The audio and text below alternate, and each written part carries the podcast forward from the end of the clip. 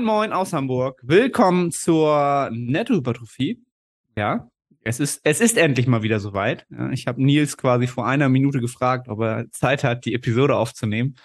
Und äh, dann hat er noch um zehn Minuten Aufschub gebeten, aber dann hat er Ich alles um stehen und fünf- liegen gelassen. Ich war um fünf nach, war ich hier.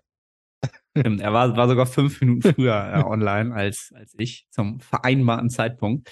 Also wird das hier eine ganz, ganz spontane äh, Geschichte. Ähm, ja, aber es ist ja auch schon wieder über einen Monat her. Noch Kann länger sein. wahrscheinlich, ne?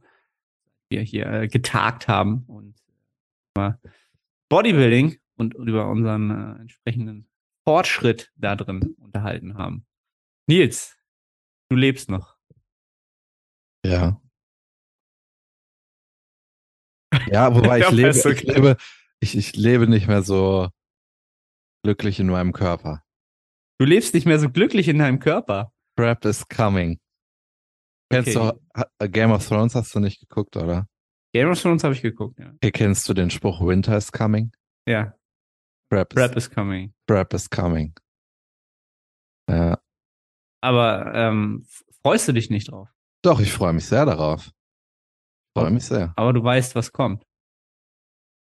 Ja. Ja. Aber Denke, jetzt, jetzt kommt ja erstmal nur der, der, äh, Der einfache Teil. entspannte Teil. Ne? Pre, pre, wie nennt man das heutzutage? Pre-Prep-Cut. Ja.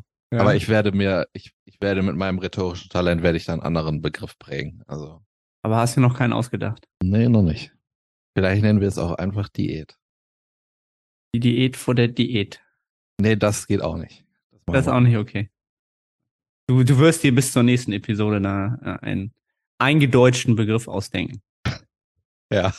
ja, damit wir, damit wir äh, unsere, unsere Szene mal ein bisschen äh, verdeutschen, oder? Obwohl wir ja auch, äh, ich glaube, in der Vergangenheit Das schon des Öfteren das angeprangert nicht wurden, dass wir zu sehr im Englischen sind. Geht nicht. Das ist nicht authentisch genug bei uns. Ist nicht authentisch genug? Nee, wenn wir sagen, dass wir uns, äh, dass wir nur auf die deutsche Sprache zurückgreifen. Nein, wollen. aber ein bisschen mehr, vielleicht. Ne? Weil je nachdem, äh, wer jetzt zuhört, ne, gibt es ja auch manchmal einfach Menschen, die mit den Begrifflichkeiten gar nicht so unbedingt sofort was anfangen können. anfangen können. Genau, so wie ich, so wie ich gerade. ne, das ist halt, wie, wie du immer sagst, ja, wenn ich eine Bohr mache, so weißt du, dann. Äh, Das hast du mir mal gesagt, dass ich das Oh. nicht sagen soll. Ja, aber Deswegen, äh, Seitdem versuche ich es nicht zu sagen. weil ich tatsächlich glaube, dass die meisten halt diesen Begriff gar nicht nutzen halt. Aber ich habe sie dann ja auch extra aus meinem Programming gestrichen für dich, damit, damit, das auch gar damit nicht du da nicht mehr drüber sprechen musst, ne? genau. Ja, okay. Okay. Ja, ähm, soll, soll ich mal anfangen? Weil ich glaube, bei dir gibt's deutlich mehr zu erzählen. Ja, schieß los. Ähm, ich weiß wieder gar nicht, wo wir zuletzt standen. Mal überlegen, vier, fünf, sechs Wochen. Nils, was habe ich dir zuletzt erzählt? Ich glaube, dass du gerade wieder ins Training reingefunden hast. Ich glaube, deine Tochter, die hat wieder einen kleinen Anschlag auf dich verübt, wenn ich das Mhm. so sagen darf. Und ja. Eure Tochter. Unsere Tochter, was hatte ich denn da? Keine Ahnung, weil mittlerweile ist, glaube ich, schon wieder zweimal irgendwas gewesen, bestimmt in der Zeit. Ich glaube, danach hatte ich noch eine Mandelentzündung. Also ich hatte, habe dann, glaube ich, zwei, drei Wochen trainiert, tatsächlich. Hattest du nicht eine Seitenstrangangina? Ja, ja, genau. Ist Das, hatte ich aber damals, damals noch nicht erzählt, oder? Das hatte ich wahrscheinlich nur bei Instagram erzählt. Nee, also, um jetzt hier mal überhaupt nichts über Bodybuilding zu erzählen, ja, vielleicht im Zusammenhang mit Krankheit wieder, ja, wir sind hier der, der Kranken-Podcast, Bodybuilding-Podcast. Nee, aber ähm, wenn ihr Kinder kriegt, dann macht euch darauf gefasst, dass ihr halt mindestens im Durchschnitt alle sechs bis zehn Wochen halt krank seid. Ähm, eher sechs als zehn.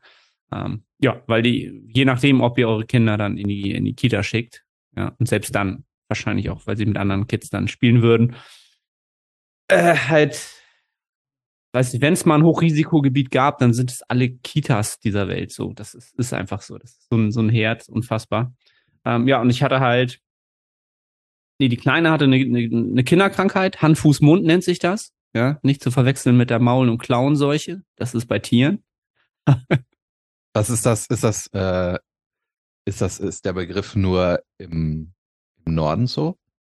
Hand, Fuß, Mund? Ja, vielleicht. Nee, das ist tatsächlich ein medizinischer Begriff. Ah, okay. okay. Ja. Wurde halt so geprägt, weil du hast an Hand, Fuß und im Mund so kleine Püstelchen, so rote Püstelchen. Ähm, ja, und das ist halt so eine, so eine Kinderkrankheit, auch mit hohem Fieber einhergehend zum Start, so ein, zwei, drei Tage. Eigentlich eine ganz simple Sache. Du hast zwei Tage Fieber und dann hast du drei, vier Tage halt so Püstelchen, die äh, im Rachen wehtun und halt an den Fingern sind und dann bist du wieder weg. Also dann, dann ist es durch so. Halt so eine ziemlich simple Sache. Ähm, solltest du aber solltest du äh, vermeiden, wenn du halt erwachsen bist. So. Weil als Erwachsener Kinderkrankheiten sind halt meistens noch mal so doppelt so schlimm, aber die hauen halt so richtig rein. Und die Kleine hatte das halt. Und ich dachte halt, ich bin verschont geblieben. Ähm, und Julia auch. Aber dann drei, vier, fünf Tage später habe ich dann halt auch die Symptome gekriegt. Habe halt zwei Tage wirklich Fieber des Grauens gehabt. Nachts. Also teilweise 40 Fieber, komplett siebenmal das Bett durchgeschwitzt, also komplett klitschnass. So habe ich noch nie erlebt. Unfassbar. Also bestimmt zwei, drei Liter Flüssigkeit verloren oder so. Und habe dann äh, dieses Fieber durchgehabt und dann kam halt diese Püstelchen, wahrscheinlich auch im Rachen, was ein bisschen wehtut.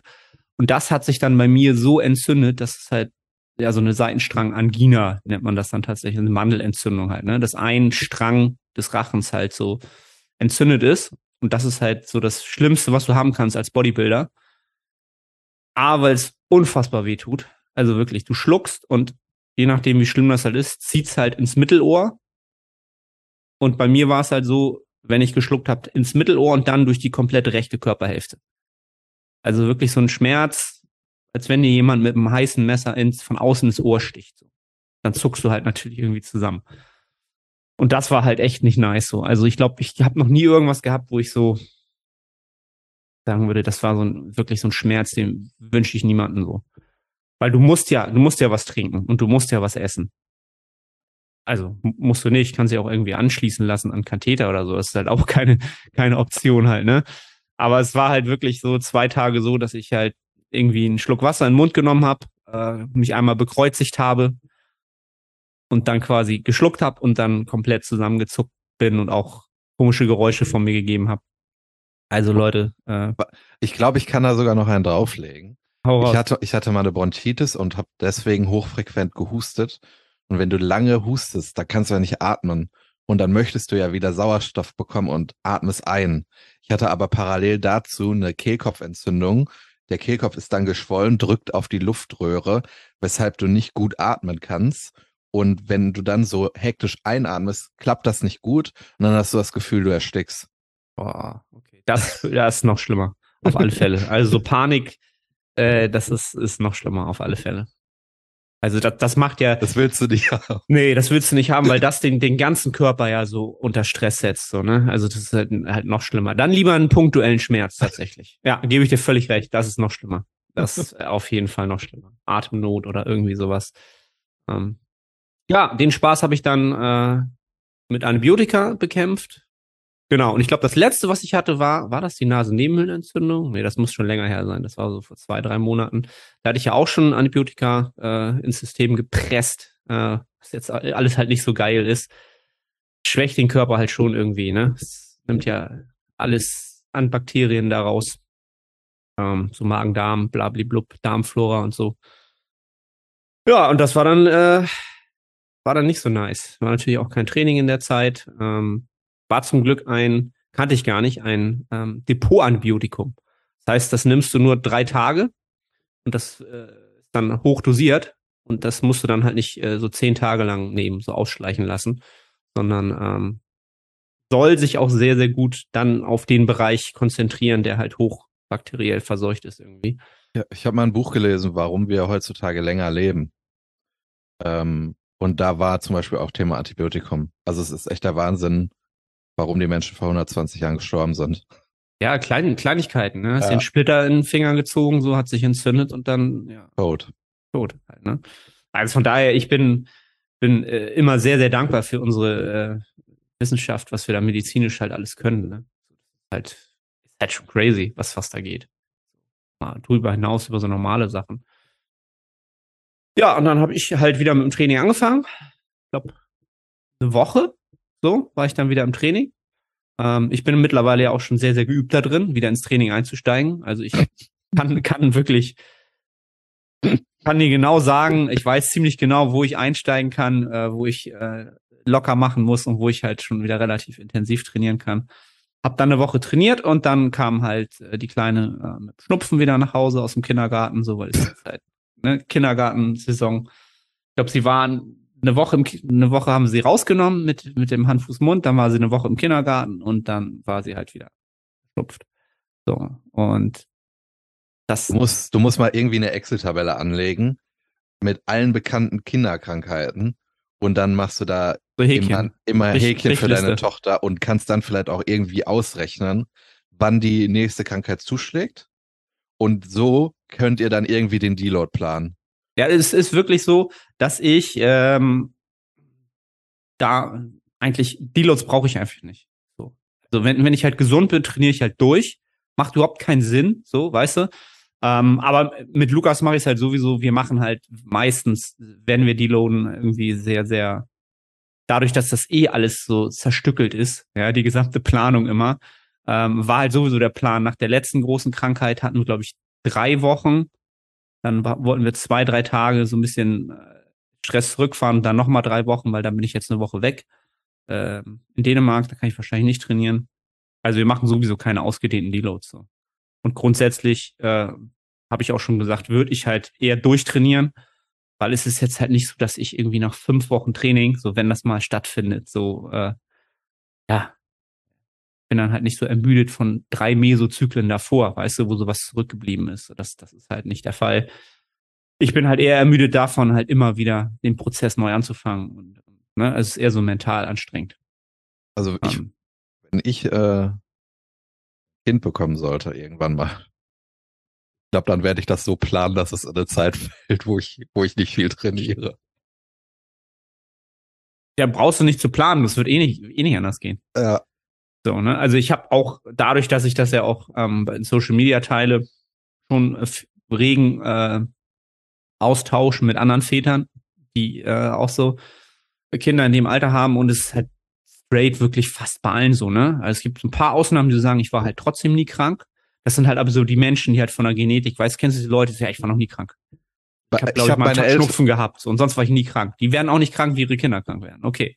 Ja, ich habe meine Eltern auch letztens gefragt, ob die das auch hatten. Und bei denen war das nicht so. Also, und ich war als Kind, bei, hatte ich alles. Ich war sogar einmal so immungeschwächt von dem ganzen Zeug, dass ich zwei Tage nicht laufen konnte. Also ich habe wirklich alles abgekriegt. Okay. Aber die waren nie krank. Siehst du? So, und da dachte ich halt auch so, ist das jetzt irgendwie, keine Ahnung, der, der letzten Zeit geschuldet. Und ich habe tatsächlich eine Ärztin äh, gehabt, die, die das auch äh, ja, wiedergeben konnte halt. Ne? Die hat halt gesagt so, boah, ich sag, guck mal, ich habe ich hab, ich hab das und jenes schon gehabt dieses Jahr, äh, Mandelentzündung, Nasennebenhöhlen, ähm, Corona, blub und dann, ja, ja, ja, da sind sie so, das ist dieses Jahr normal, da sind sie so im Mittelfeld. Und ich sag? Ja, ja, also da sind einige Leute noch öfter krank. Also da sind sie jetzt in guter Gesellschaft, so das ist nicht, nicht selten. Und dann sag ich, ja, warum? Dann sagt sie tatsächlich, ja, wegen den Masken halt. Sag, ach, tatsächlich. Ja, klar. Wir haben zwei Jahre Maske getragen und jetzt sind alle Menschen wieder aufeinander so und deswegen sind sie krank. Fand ich halt verblüffend, so hätte ich nicht gedacht, dass die das so offen sagt, weil hätte ich halt nicht gedacht, so. Ach, wirklich. Das Ja, hätte ich, hätte ich halt nicht gedacht. So. Aber die hat natürlich jetzt ihre Erfahrungswerte, ne? Auch aus den Jahren davor und so. Und das ist tatsächlich, die Menschen sind halt scheinbar, ist jetzt eine Ärztin, aber ähm, die hatte einige Patienten, ist das dieses Jahr ähm, sehr, sehr auffällig, dass die Leute deutlich öfter krank sind. Der Durchschnittsbürger ist deutlich öfter krank. Und das mit den Kindern ist halt, wo ich ja auch, ja, haben mir halt viele berichtet, denen geht das halt halt genauso. Ne? Ich dachte, vielleicht bin ich jetzt einfach so äh, fragil vom Immunsystem, ne, dass das ständig so ist, aber ja. Ja, da solltest du ja mein, mein Durchschnitt liegt bei, äh, also wenn ich es aufs Jahr hochrechne, liegt der Durchschnitt bei sechs bis sieben Wochen. krank sein. Ja, krankheitsfrei sein. Obwohl das auch gar nicht, also es kommt dann hin, weil der Sommer dazwischen war, da war dann wirklich eine lange Phase, wo nichts war. Ähm, ja. Und das ist aber so der, der Durchschnitt so. Das wäre halt selbst schön, wenn das mal so tatsächlich so in, in drei, vier, fünf, sechs Fenstern wäre oder so. ist es aber halt nicht. Ich kann mir richtig gut vorstellen, wenn deine Tochter von der Kita kommt oder so und dich anlächelt, du siehst, dass sie schon so einen leichten Schnupfen hast und du denkst dir so, here we go again. Here we go again, auf jeden Fall. Auf jeden Fall.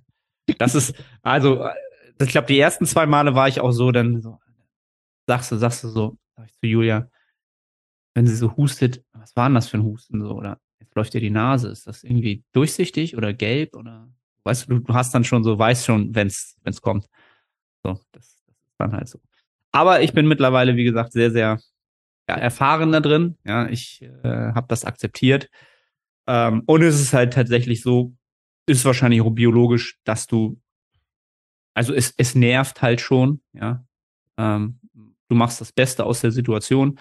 Ähm, aber das, das, was es dir gibt, überwiegt das halt wieder so, ne? Also an Positivität für das Jahr.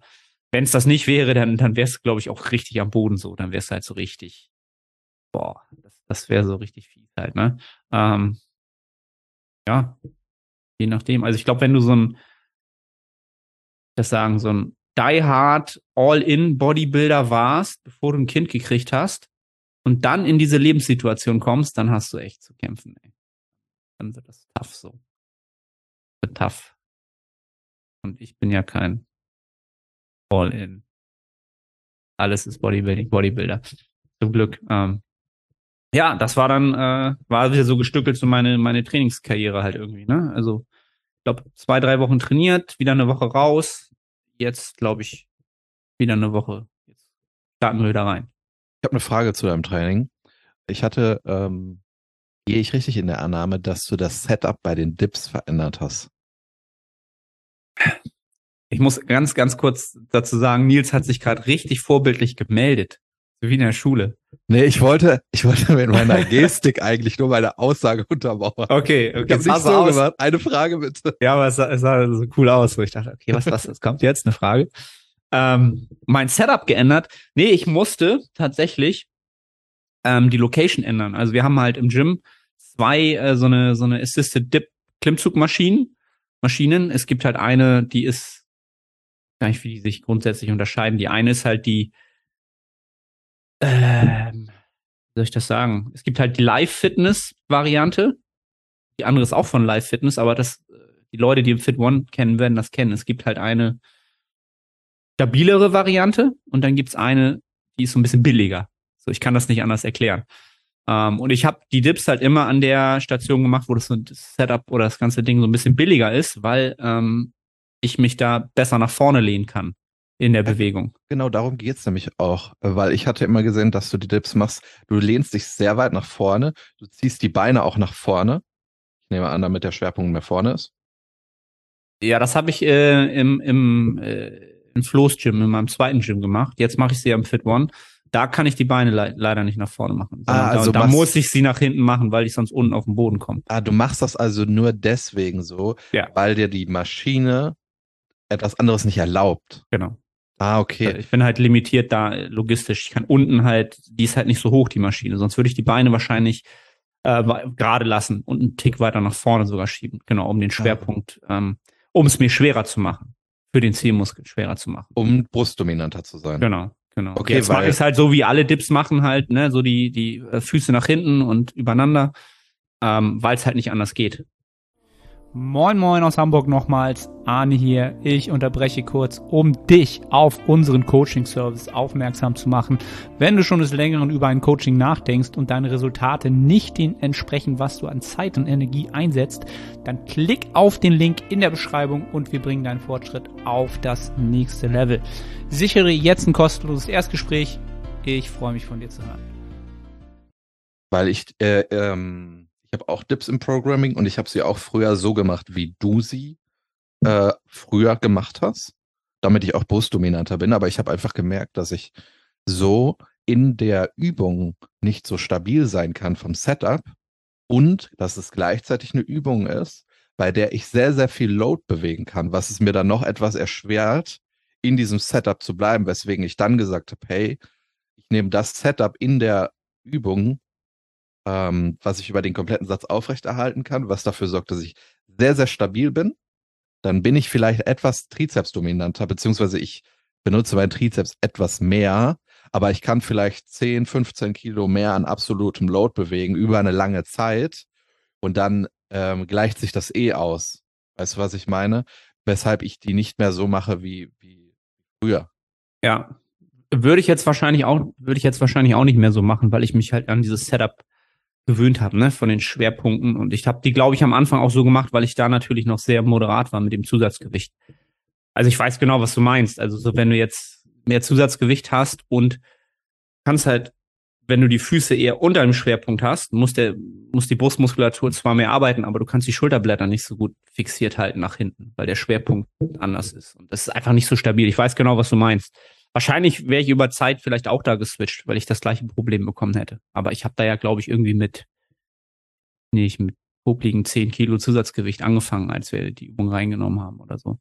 Das war nämlich bei mir genauso ein Thema, äh, darüber hatten wir auch schon mal geredet bei der Leg Press, wo ich mehr Knieflexion forciert habe, indem ich meine Füße weiter unten positioniert habe und noch mehr Range of Motion bekommen habe, ich aber gefühlt 50 Prozent weniger Load bewegen konnte und ich auch ähm, kein so gutes Feedback in die Quads bekommen habe bezüglich Ermüdung an den nächsten Tagen, weshalb ich dann gesagt habe, hey, ich bekomme nicht so viel mechanische Spannung auf den Muskel.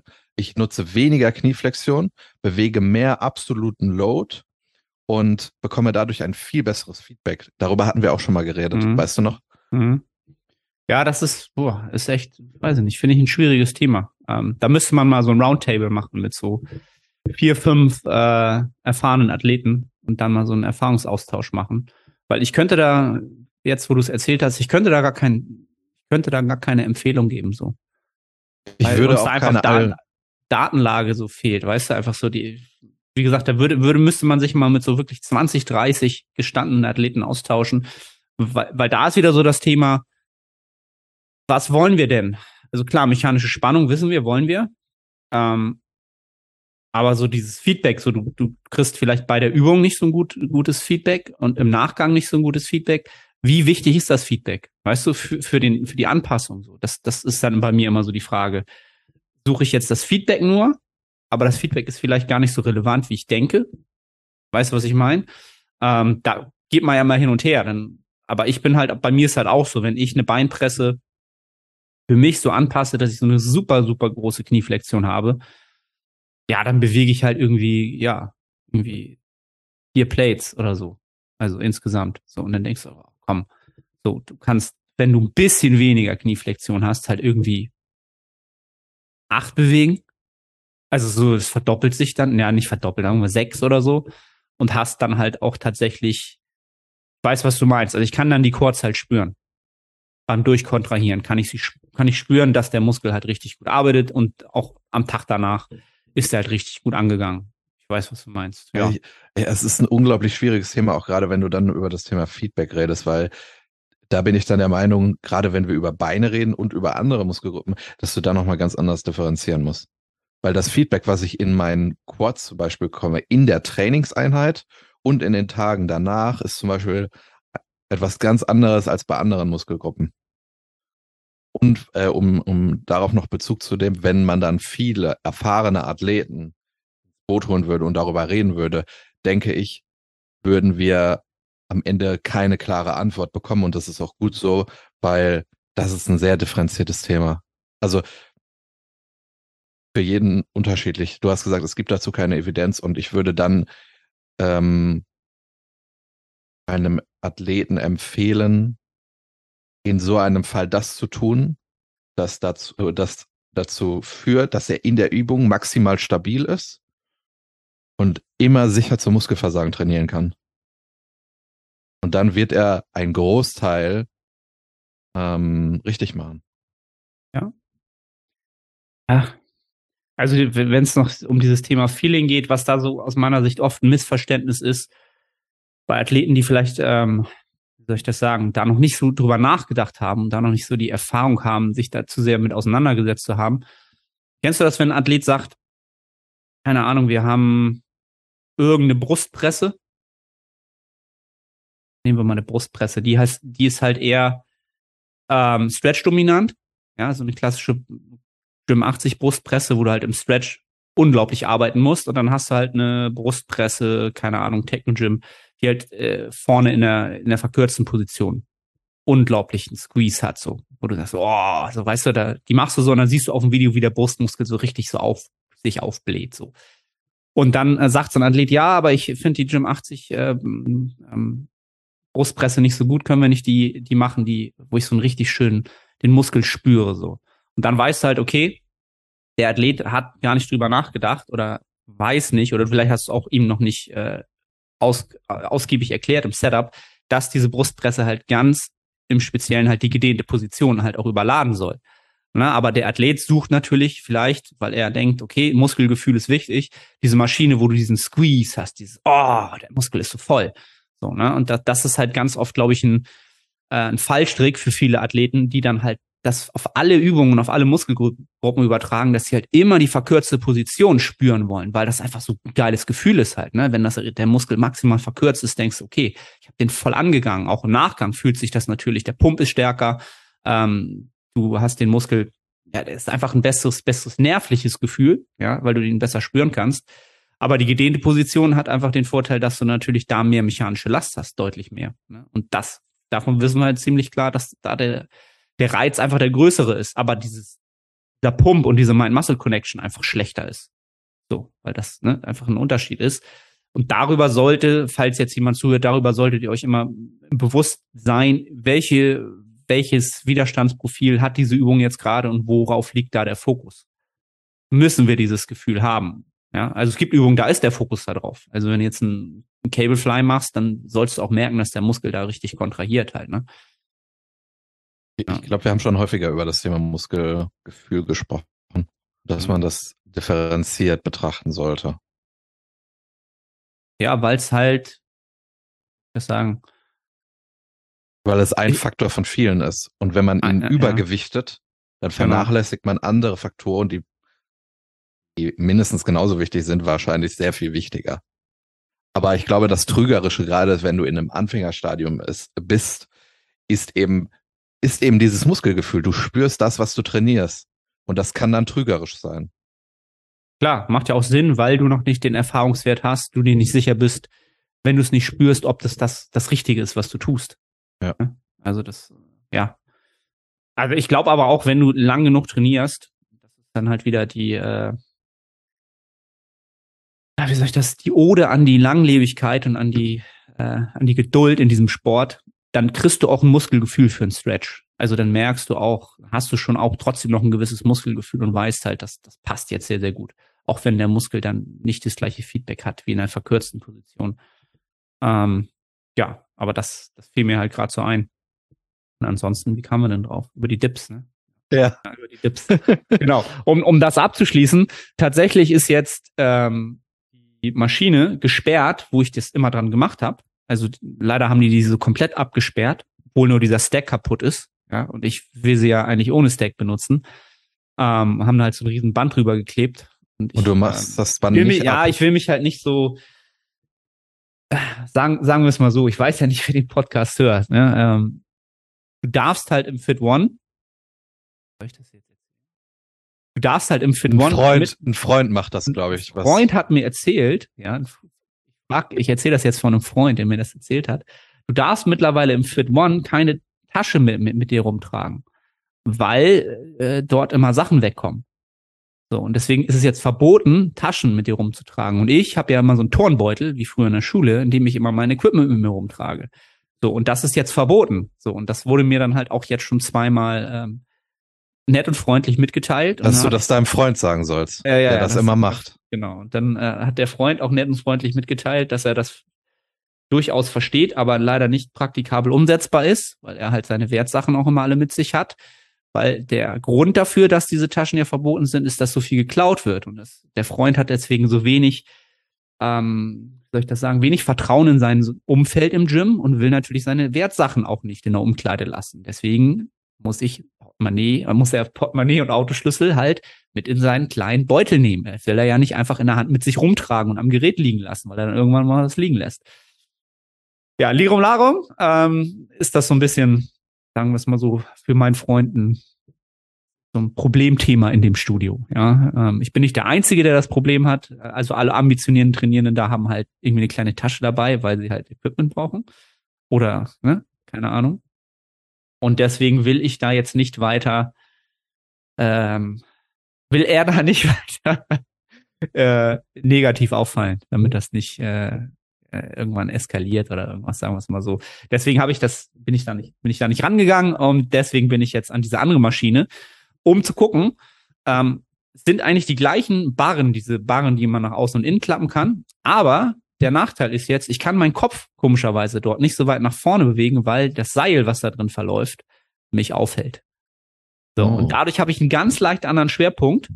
Ähm, ja, ist nicht ganz so geil vom, vom Feeling. So, aber geht halt gerade nicht anders. Es ist marginal ein Unterschied, aber wenn ich mir die Videos angucke, sehe ich halt, dass ich ja, mich nicht ganz so ideal, mir fehlen so ein, zwei Zentimeter, die ich ein bisschen mehr Vorlage bräuchte, um den idealen Bewegungspfad zu haben, um die Brust halt wirklich äh, so zu stimulieren, wie es vorher halt war. Ja, aber hilft ja jetzt halt nichts. Ende des Tages habe ich, äh, schaffe ich die gleichen Raps mit dem gleichen Gewicht ähm, und das Muskelgefühl im Nachgang ist halt so, das mal so dazu, wenn man mal vom Equipment bedingt dann irgendwie sich anpassen muss, halt, ne?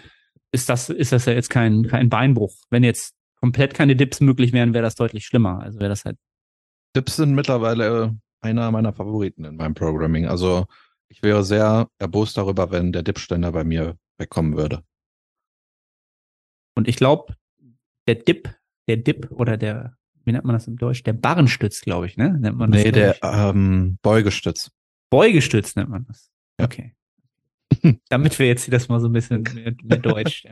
wir reden jetzt nur noch vom Beugestütz. Ja. Assist, wie nennt man das? Der unterstützte Beugestütz. Wenn man den an einer unterstützten Maschine macht. Habe ich nie gemacht. Hast du nie gemacht? Also unterstützt nie, nein. Du bist ja auch so klein und wendig.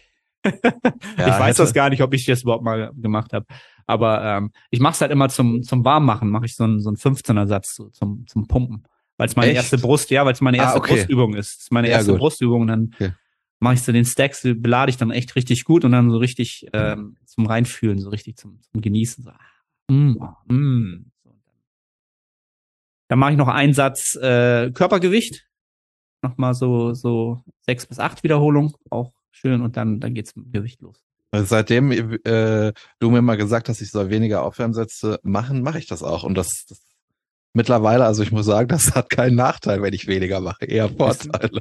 Da gibt's halt den Sweet Spot. Es gibt halt den Sweet Spot, entweder machst du halt zu viel und das ermüdet dich schon so ein bisschen, oder du machst zu wenig und hast zu wenig dich neuronal vorbereitet und bist halt nicht 100 Prozent so im, im Movement drin oder der Zielmuskel ist noch nicht so komplett verschaltet, wenn man das so sagen will. Aber das findet man halt relativ schnell.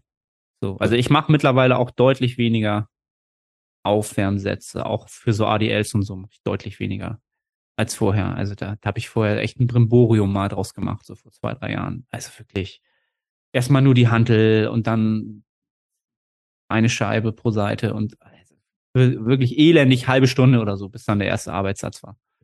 Ich mache ich mach meistens zwei bis drei Aufwärmsätze. Ja, das kommt hin. Man muss natürlich auch unterscheiden, ob du nun ein, ein 160 Kilo ADL machst oder ein 280 Kilo ADL für einen Fünfer oder so halt. Ne? Dann ist diese halbe Stunde wahrscheinlich auch angemessen, keine Ahnung. Ähm, aber das ist dann auch wieder die Frage, ob das so hypertrophie-spezifisch noch ist oder ob das für dein Ego nötig ist, irgendwie so. Oder du bist halt so ein Monster und brauchst das halt. Ich mache dann aber halt auch, äh, und das sehe ich, das wurde ich auch schon mal gefragt, ich mache auch im letzten Aufwärmsatz, mache ich eine Wiederholung, zwei Wiederholungen, das war's. Weil es dient ja, ja. dem Aufwärmen und es heißt ja nicht Ermüdungssatz. Ja, ja, klar. Also, also je weiter du hochgehst, desto geringer werden die Wiederholungen, die du ausführst. Ne? Also, ja. ja. Ganz klar. Genauso. So gehen wir rein in Prep also abgeschlossen. Der Fadi ist ständig krank, aber äh, er holt das Beste raus. Bin immer noch sehr, sehr zufrieden für, für das, was ich dieses Jahr im Gym erreicht habe. Auch mit gefühlter, kompletter 50% Off-Time. Ist das schon brutal. Äh, also ist das für mich befriedigend. Nils, Prep is coming. Prep, Winter is coming. Ähm, ich bin, war ganz verblüfft, als wir vorher schon off, off air gesprochen haben. Irgendwie bei dir erst so in einem Jahr oder so irgendwie vor Augen gehabt. Aber Dann ja, die Zeit vergeht ja geplant. halt, ne? Zeit vergeht ja halt. Ja, erzähl, was, was, was steht an? Wann äh, bist du crispy äh, als Newcomer-Sieger mit, Wir hatten letztes? Mal, ich glaube, wir hatten letzt mit was in der Hand? mit der, mit der Newcomer-Trophäe in der Hand? Das bezweifle ich. Aber wir werden sehen. Ähm, wir hatten letztes Mal darüber gesprochen, dass ich die Prep in zwei Teile aufteile, weil ich viel Gewicht verlieren muss und weil es meine erste Prep ist und ich mir das so einfach wie möglich gestalten muss, damit ich erfolgreich sein werde. Und äh, eigentlich wollte ich im Januar, Februar anfangen, aber ich fühle mich einfach extrem unwohl in meinem Körper. Ich habe meinen Pragmatismus und äh, ja, das Rationale habe ich wirklich ähm, überspannt, wenn man das so sagen kann. Also äh, ja, ich kann das, ich kann das nicht mehr begründen, noch mehr zu essen und mein Gewicht noch mehr in die Höhe zu treiben. Also ich fühle mich körperlich fast so unwohl wie zu der Zeit, wo ich mit Bodybuilding angefangen habe. Und da habe ich mich schon echt unwohl gefühlt. Ja. Ähm, deswegen fange ich jetzt schon an mit der Diät und es hat noch einen anderen Grund, den können viele vielleicht nicht nachvollziehen. Aber ich äh, möchte einen Großteil jetzt dieser ersten Prep in kälteren Jahreszeiten verbringen. Jetzt der Sommer war hier jedenfalls sehr, sehr warm und ich fühle mich bei solchen Temperaturen maximal unwohl. Es ist wirklich, es ist unaushaltbar für mich, wenn es so Richtung 30 Grad geht. Und bei uns waren es dann 35, 36, manchmal 38 Grad. Und das ist absolut nicht meine Temperatur. Und jetzt sind hier gerade 10 Grad und ich fühle mich so gut bei solchen Temperaturen. Und äh, deswegen schiebe ich das noch etwas vor. Ich glaube, viele Leute genießen so warme Sommer. Das ist bei mir das Gegenteil. Und äh, ja, also der, die Gründe sind, dass ich fett bin und dass ich mich gut fühle, wenn es kalt ist. Um das sehr umgangssprachlich zu sagen. Ja gut, also wenn es dann in die, in die heiße Phase geht, ist es ja dann auch heiß. Ja, aber dann bin ich vielleicht nur 76 Kilo schwer oder so. Und dann sollte auch mein Wohlbefinden insgesamt höher sein. Ja? Also in diesem Sommer, ich weiß noch, ich, ich musste einmal mehrfach zu einem Laden laufen, weil ich Sachen, Portemonnaie oder so vergessen hatte. Und ich war danach nass geschwitzt. Und ich war am Ende. Und das liegt vielleicht daran, dass ich 90 Kilo wiege. So. Ja, ähm, deswegen fange ich jetzt schon an zu preppen. Das Ganze hat eigentlich einen Nachteil, weil ähm, ich preppe ja jetzt oder ich diete bis zu einem gewissen äh, Grad an, an Körpergewicht. Dann pausiere ich die Diät und dann geht's eben in die, in die heiße Phase, wie du es gerade gesagt hast. Und diese Zwischenzeit wird jetzt natürlich verlängert. Und ich muss dann in dieser Zeit sehr, sehr, sehr stark darauf achten, äh, wie meine Zunahmerate ist pro Monat, weil ich möchte ungefähr mit 78 Kilogramm in, die Let in den letzten Teil der Prep gehen. Und ich werde jetzt bis 74 Kilo diäten. Und das sind vier Kilogramm. Und daran muss ich dann eben die Zunahmerate anpassen. Und äh, da muss ich dann eben aufpassen, dass ich äh, mit dem Gewicht nicht zu sehr nach oben schieße. Das ist eben jetzt der Nachteil an der ganzen Geschichte. Ähm, ja, aber nichts, was unmöglich ist. Sollte ja eigentlich gut moderierbar sein. Ja.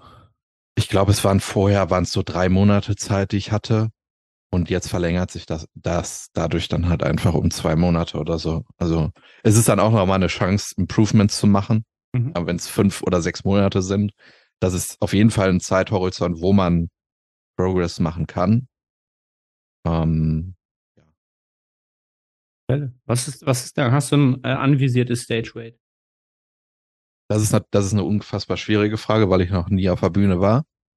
Und ich auch noch nie so tief mit dem Gewicht war, außer 2018 äh, im Frühjahr. Und da habe ich ja, darüber haben wir schon mal geredet, da habe ich suboptimal diätet. Aber ich peile jetzt mal so 68 Kilo an.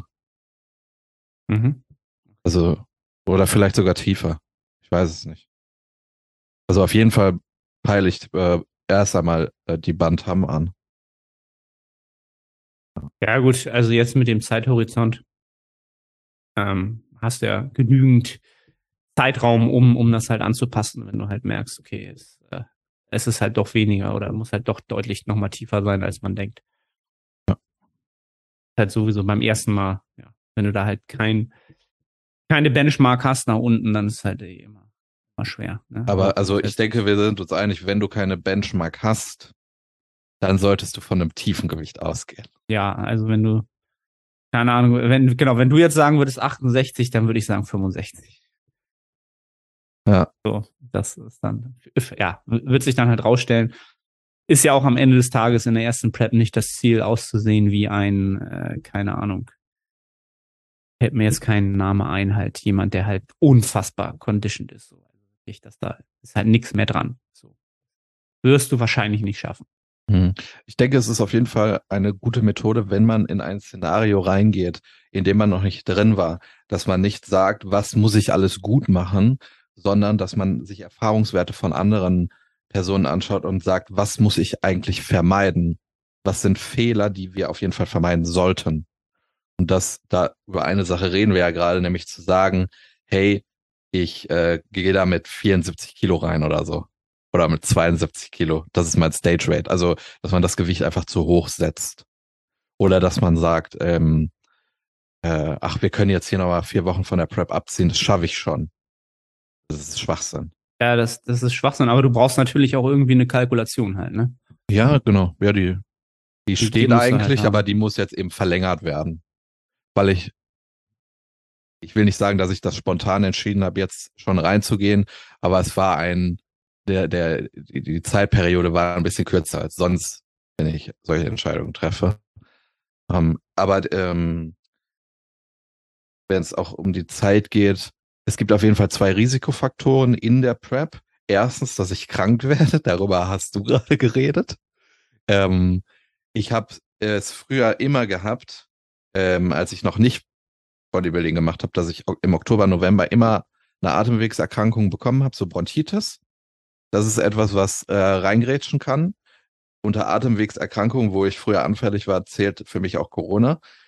Ähm, und dann habe ich ja auch in der Vergangenheit häufiger mal was am Rücken gehabt, so eine Art Hexenschuss. Das ist auch etwas, was ein Risikofaktor ist. Deswegen werde ich auf jeden Fall ähm, oder habe für die Zeitplanung äh, sechs Wochen noch draufgepackt. An Puffer. Ja. Das ist auf jeden Fall ein sinnvoller Zeitraum. das heißt, dass ich, dass ich auf jeden Fall Zeit habe, mich zu regenerieren, ohne dass ich Druck habe. Ich aber auch dann nochmal Zeit habe, um wieder auf ein Trainingsniveau zurückzukommen. Genau. Und alles, was du von der Zeit nicht brauchst, spielt ja dann einfach nur die Karten. Ja. Halt doch früher fertig bist, ist natürlich immer gut. Ja. ja. Ich werde jetzt den ersten Diätblock werde ich aber wahrscheinlich nicht nächste Woche starten, sondern darauf die Woche, weil wir gerade in einer näheren ähm, Verwandtschaft hat eine Corona. Bin jetzt äh, niemand, der zu den Corona-Jüngern gehört, aber es ist äh, schon hoch ansteckend. Das heißt, die Wahrscheinlichkeit ist schon da, dass ich mir das holen könnte. Und ich habe mich die letzten Tage manchmal so ein bisschen krank gefühlt. Und deswegen äh, will ich jetzt erstmal gucken. Und ich gehe dann aber davon aus, dass ich übernächste Woche reingehe. Ich werde auch den ersten Diätblock ähm, werde ich sehr aggressiv gestalten mit sehr tiefen Kalorien, um die darauffolgenden äh, Diätblöcke mit höheren Kalorien absolvieren zu können, damit ich eben zu jedem Zeitpunkt so hart wie nur möglich trainieren kann. Also ich werde im ersten Diätblock werde ich wahrscheinlich 1800 Kalorien anpeilen. Schon sehr, sehr niedrig. Aber ich bin auch, wie gesagt, sehr, sehr fett. Und also die, die, das, die insgesamt, die Notwendigkeit einer Diät ist so hoch, dass es die niedrige Kalorienzahl legitimiert. Ja, und es wird dich natürlich auch dauerhaft in der Prep psychologisch hochhalten, wenn das halt umgekehrt funktioniert. Oder du schon mal das Niedrigste schon mal hattest und da nicht mehr drunter musst. Das finde ich halt immer wichtig. Das ist halt immer sehr, sehr positiv in der Prep, wenn du halt nicht noch mal tiefer musst, als du schon mal warst. Das ist immer sehr, sehr gut, weil du dann eh deine Gewohnheiten eingespielt hast, was du isst. So, so, ne? Du hast am Ende hast du, das ist halt, äh, ähm, wo ein Klient mich gerade gefragt hat, der jetzt auch in der Prep ist. So, machen wir dann am Ende Ernährungsplan halt oder ne, so. Den hast du ja schon dann. Den, den entwickelst du ja. über die nächsten Monate von alleine. Das garantiere ich dir, weil du wirst Vorlieben entwickeln für Mahlzeiten, die dir schmecken, die dich sättigen. Und äh, das wird dann immer mehr, dann morgens das, pre, post das und abends das. Und irgendwann ist es dann safe fix und isst du eh nichts anderes mehr, außer kleine Variationen. Und das, das entwickelt sich in der Zeit automatisch. Es sei denn, du bist da sehr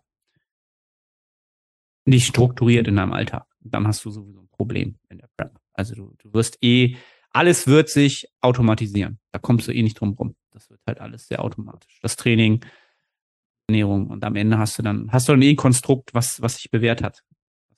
Und dann, dann heißt es, das nur aufrechterhalten.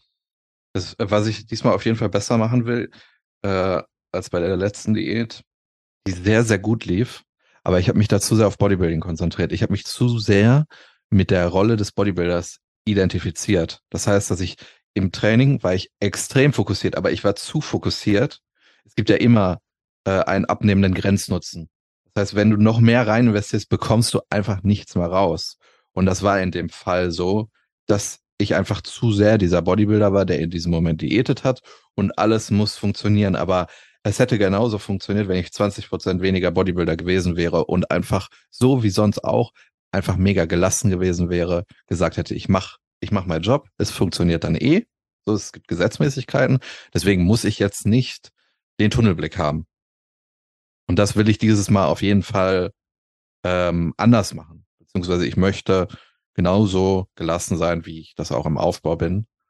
Ähm, aber sonst ist, ja, also klar, ich freue mich auch darauf irgendwie, aber ich mache einfach das, was für einen Großteil der Leute funktioniert, mit ein paar individuellen Anpassungen.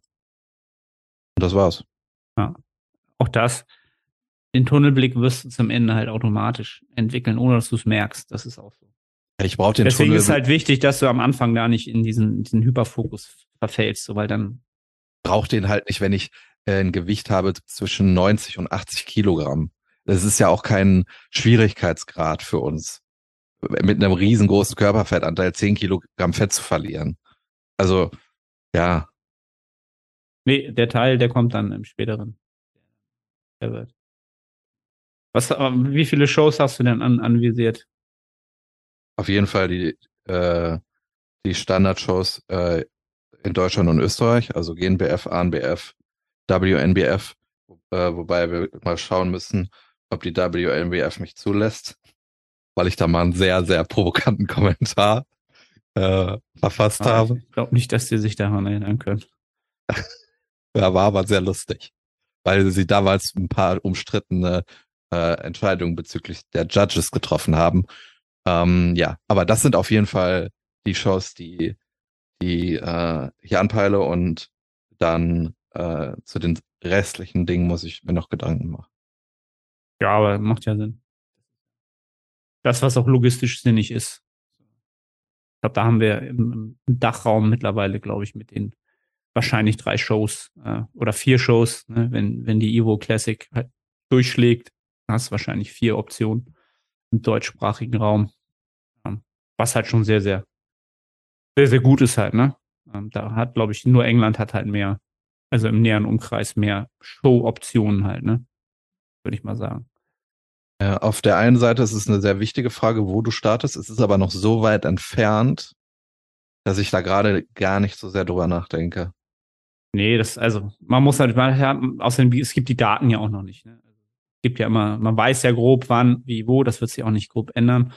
Aber ähm, man muss sich dann halt anpassen. Zum Beispiel wie die GmbF jetzt ähm, völlig unerwartet halt ihre, äh, ihre Daten jetzt fürs Frühjahr halt sehr, sehr früh äh, gelegt haben halt. Ne? Also sonst war es halt immer, also die Newcomer-Meisterschaft, die war halt immer ein bisschen früher und dann war halt irgendwie im April, Mai, war halt immer die deutsche. Und jetzt haben sie das halt komplett auf, ich glaube, Ende März zusammengelegt. Wenn du halt immer eher so mit mit ähm, April, Mai gerechnet hast, dann sind das ja schon fast zwei Monate, die das auf einmal weniger sind. Halt, ne? Für Athleten, die da jetzt äh, Plan daran zu starten. Das heißt, für viele war das jetzt wahrscheinlich so, okay, jetzt muss ich, jetzt muss ich ja starten, so, jetzt muss ich loslegen, so. Nicht mehr so, jetzt gucke ich mal, sondern jetzt ist Go-Time. Mhm. Halt auch wieder so, wo ich denke, okay, da haben, hat wieder so ein Verband sich, der sich auch in der Vergangenheit da nicht mit Ruhm bekleckert ich wollte hat. Ich wollte es gerade sagen. Ähm, von der Planbarkeit für die Athleten. Ähm, naja. Kann man äh, besser machen, aber auch die haben natürlich ihre ähm, Gründe, Bedürfnisse. Ähm, das ist Natural Bodybuilding ist halt ein Sport, da steckt nicht viel Geld drin und da musst du halt natürlich gucken, wie du zurechtkommst. Das muss man halt auch immer sehen. Muss auch die andere Seite sehen. Kannst mhm. nicht sagen als Athlet, ja, ihr müsst jetzt alles machen, damit ich das irgendwie bequem hab. So, ähm, ja, was bezahlst du denn in den Verband halt, außer deiner Jahresmitgliedschaft? Und ja. die Startgebühr, das ist halt ein Witz. Ne? Also für so ein, für ein Aufkommen muss man halt auch immer sehen. Ähm, beide Seiten. Ja, von daher, ähm, ja, ich bin äh, sehr, sehr gespannt, was der Nils dann da ähm, auf jetzt die nur, Bühne zaubert.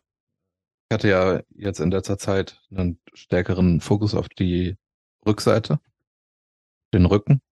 Jetzt wird das Programming einfach ausgeglichen sein. Ich werde wieder zweimal die Woche meine Quads trainieren. Ich bin noch am überlegen, ob ich eine freie Rudervariante rausstreiche und äh, dafür dann zweimal die Woche ein ADL mache.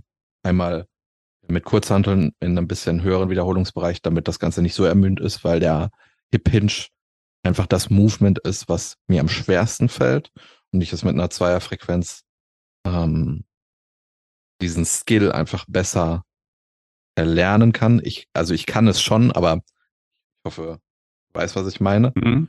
Das ist gerade noch ähm, die Frage. Aber sonst ist eigentlich ja. alles klar. Das sind immer so Sachen, würde ich einfach sagen, wenn es für dich äh, erstmal eine vermeintlich äh, eine Option ist, dann hast du ja eh schon unterbewusst so drüber nachgedacht, dass du gemerkt hast, okay, es, es kann halt klappen. Ob es dann halt sich ausgeht, kannst du dann immer noch sehen. Dafür, dafür trainierst du halt schon zu lang, als dass du das einfach so, als dass das wahrscheinlich dann sofort in die Hose geht, so. Ja. ich, muss halt nur, ich muss nur gucken, dass ich dann nicht mein C breche, weil das letzte Mal, als ich die Kurzhantel ADLs habe, sind die mir auf den C gefallen. Warum? Weil du einfach losgelassen hast, oder? Äh, nee, ich habe die dann auf die Bank gelegt und dann sind die äh, Kurzhanteln da runtergerollt. Ach ja, der Klassiker. Der Klassiker. Deswegen, wenn ich sowas mache, auch so Kurzhantelrudern oder so, kann ich noch so fertig sein. Ich lege die Hanteln ab und äh, bleib immer so fünf Sekunden, drücke ich oben so drauf und gehe dann so langsam mit den Händen ab, um zu sehen, ob da irgendwas rollt oder so. Weil wenn dir so eine 50 Kilo Hantel äh, auf den C fällt, dann ist aus. So, dann, dann ist echt. Also der hat jetzt, jetzt erst wieder eine normale Farbe, der C. Wie? Was? Wie lange war es denn her? Monate. Der war blau. Ich dachte, das bleibt auch ein Leben lang. Was? Ich hatte schon alle anderen Zehen auch blau angemalt, damit es gut aussieht. Nein. Ach so, okay, alles klar.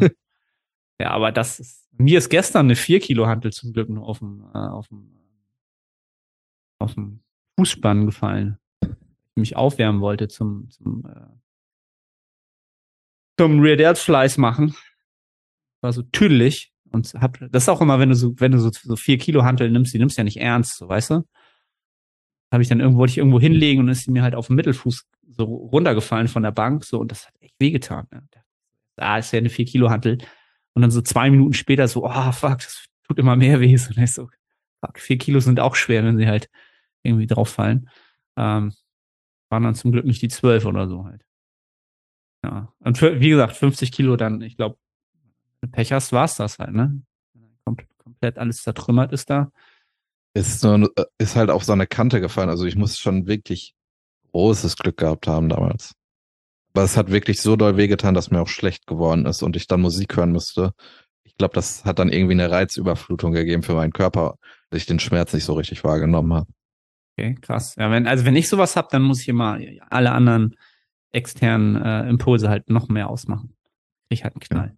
Kann ich gar nicht. Also ich, ich habe halt ich, dann wenn ich mich von etwas ab, wenn ich mich von etwas ablenken will und dann etwas mache, was mich ablenken soll, dann ist mein Gehirn halt so mega so, ja, jetzt konzentriere ich mich genau darauf. So, das ist so, wenn du mich ab, wenn du mich verarschen willst, dann, dann, dann verarsche ich dich. So, das ist, ist immer sehr, sehr lustig. Deswegen, das alte Thema, ne? Ich glaube, ich war gestern trainieren, habe auch gleich die Kopfhörer wieder rausgenommen und gemerkt, okay, äh, Musik ist heute nicht. Ich muss mich erstmal rein auf den Körper konzentrieren, nach wieder einer Pause, eine Woche off. Brauche aber meistens auch bei so einer Intro-Week oder so. Ich habe da nicht das Bedürfnis, Musik zu hören. Nee, eben, genau. Das ist Ja. halt auch irgendwie überhaupt nicht, nicht vonnöten halt, ne, in irgendeiner Weise. Aber ich habe auch aktuell irgendwie das Problem, dass meine Trainingsplaylist, ich habe die zu oft gehört. Ich bin zu sehr daran gewöhnt und das fühlt sich nicht gut an, weil eigentlich finde ich die Musik gut. So, weißt du? Und ich will mir keine neue Trainingsplaylist machen. Aber wie viele Tracks sind denn da drin? Ich weiß nicht wie viele, aber es ist eine Laufzeit von drei Stunden. Sind da viele drin? Ja, aber trotzdem, klar, irgendwann hast du ja alle äh, mindestens zehnmal, zwanzigmal gehört. Mehr, noch mehr. noch, noch mehr. Okay. Was das angeht, da variiere ich halt doch schon öfter. Da habe ich schon so zehn rotierende Listen irgendwie, die ich so, wo ich dann mal switche oder auch Aber mal die hast du irgendwas auch- Neues höre oder so. Die hast du auch selber erstellt. Die habe ich alle selber erstellt, ja. Ah, okay, okay. Auch so ein bisschen nach, nach Feeling und nach Gemütszustand gerade, was ich heute so brauche und so. Ja gut, Ja. ich habe noch eine andere Playlist. Das sind dann so, das ist dann so Dragon Ball Musik.